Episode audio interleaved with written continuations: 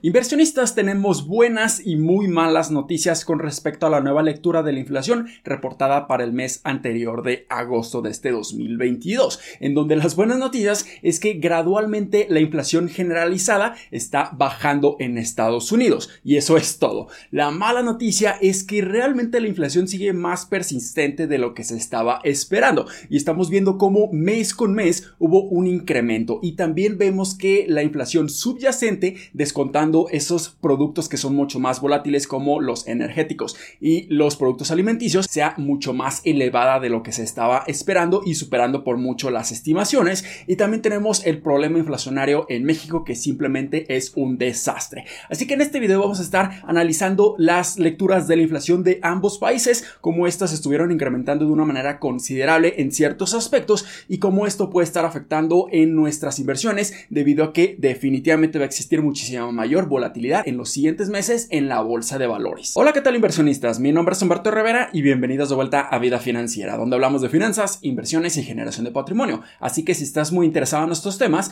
considera suscribirte, dale like y comparte este video con tus familiares y amigos. Y con esta nueva lectura de la inflación reportada el día de hoy para lo que viene siendo el mes de agosto en Estados Unidos, estamos viendo que los mercados de valores simplemente han tenido un día desastroso. Los principales índices bursátiles de este país han tenido caídas gigantescas, por lo que los mercados definitivamente se lo tomaron de una manera muy muy pesimista esta lectura de la inflación y tienen cierta razón, está completamente justificado porque esta inflación es más persistente de lo que se estaba esperando y esto nos está diciendo solo una cosa, que la Reserva Federal en Estados Unidos y Banjico en México van a continuar con su política monetaria súper agresiva para incrementar las tasas de intereses para intentar bajar esta inflación de cualquier manera y a cualquier costo. Así que definitivamente esto es muy muy malo para los mercados porque se está descontando nuevamente este pesimismo y estos incrementos en las tasas de intereses en las valuaciones y es por eso que hemos estado viendo estas grandes caídas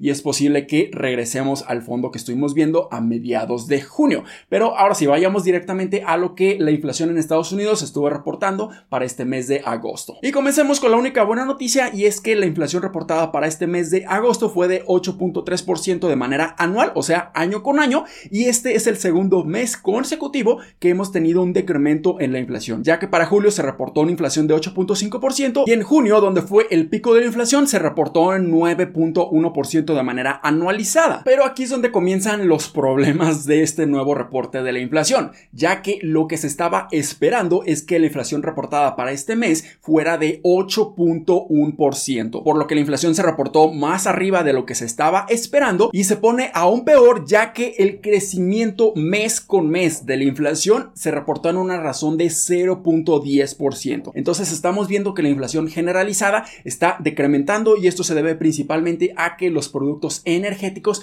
han estado cayendo en valor de una manera considerable. Pero estamos viendo que la inflación sigue bastante persistente y mes con mes, de hecho, hubo un crecimiento y esto la bolsa de valores se lo está tomando de una manera muy, muy negativa. Y lo que se reportó de la inflación subyacente que estamos descontando lo que viene siendo los precios más volátiles de los productos energéticos y de los productos alimenticios se reportó en 6.3%, mientras que se esperaba un crecimiento de tan solo 6.1%. Y si lo comparamos a los últimos tres meses anteriores reportados, esta inflación subyacente simplemente incrementó de una manera considerable. Así que lo que estaban esperando los economistas y los analistas es que la inflación mes con mes no incrementara, sino que decrementara a una razón de un 0.1% y la inflación subyacente incrementara mes con mes a una razón de tan solo 0.3%. Pero ¿cuáles fueron los principales culpables? Estamos viendo que ciertos productos han estado decrementando de una manera considerable y hay otros que simplemente siguen creciendo y creciendo y creciendo en su valor o en sus precios. Vemos, por ejemplo, que el índice de la energía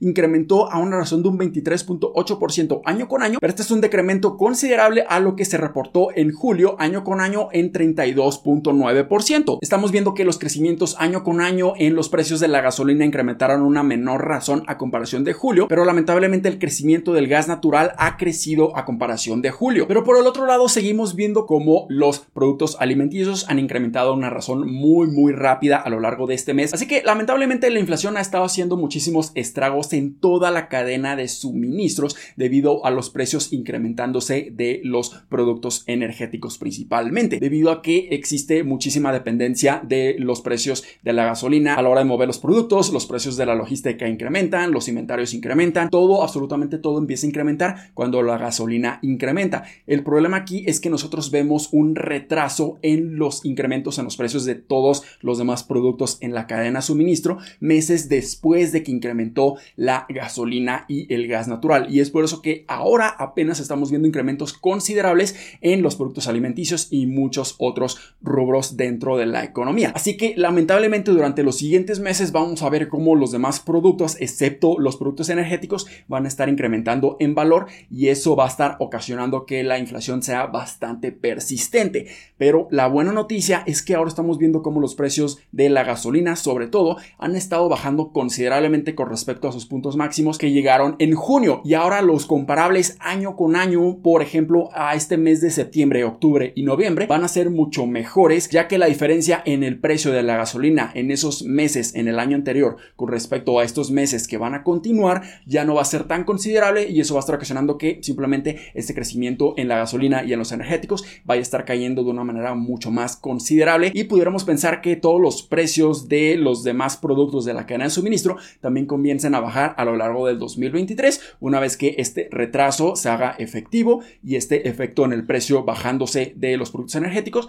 lo veamos reflejado en los demás productos. Pero lamentablemente es otra historia completamente distinta para la inflación reportada aquí en México, ya que para este mes de agosto se reportó en 8.70%, mientras la inflación subyacente se reportó en 8.05% y si lo comparamos contra lo que se reportó en el mes de julio, se reportó la inflación en 8.15% y la subyacente en 7.65%. Así que lamentablemente aquí en México vemos una inflación completamente imparable. Sin importar lo que Banjico o el Banco de México esté haciendo al incrementar las tasas de intereses, vemos que la inflación está completamente descontrolada. Y esto es muy muy negativo porque no sabemos hasta cuándo la inflación en México va a continuar incrementando. En Estados Unidos la inflación ya ha estado decrementando de una manera consistente por dos meses consecutivos, pero la inflación en México simplemente está descontrolada. Y es porque principalmente México no tiene tanto poder de negociación a comparación de su país vecino. Así que esperaríamos que el incremento de las tasas de intereses aquí en México empiece a ayudar a que se frene la inflación